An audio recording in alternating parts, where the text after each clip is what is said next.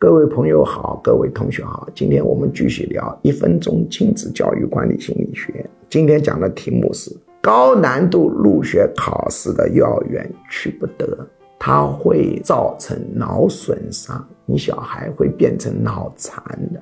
最近来了一个人，他托我找关系，要进入上海市的一个著名的幼儿园。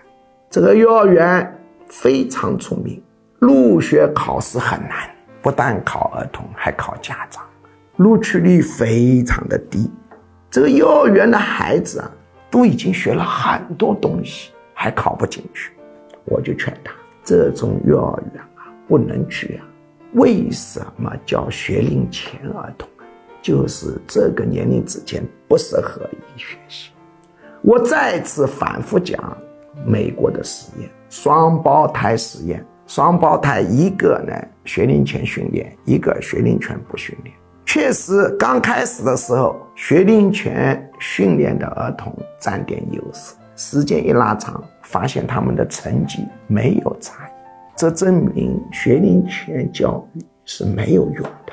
他只是说是你一年级、二年级好像轻松一点，到了四五年级就不行了，该怎么样还是怎么样。